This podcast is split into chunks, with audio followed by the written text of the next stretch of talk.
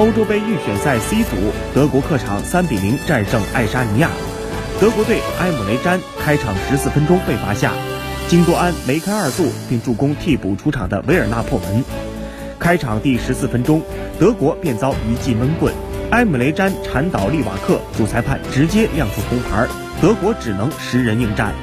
上半时两队各有一次射正，互交白卷。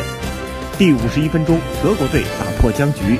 哈弗茨中路传球被挡后，将球碰给京多安，京多安在门前二十米处低射钻进左下角，一比零。仅仅过了六分钟，京多安又下一城，克洛斯特曼禁区右侧传中被挡变线，罗伊斯脚后跟回做，京多安在门前十四米处低射入远角，二比零。第七十一分钟，京多安中场长传，维尔纳禁区左侧回扣闪开后卫，在门前七米处斜射入网，三比零。德国取得欧预赛客场九连胜。本轮过后，荷兰和德国同积十五分，排名 C 组前两位，晋级形势大好。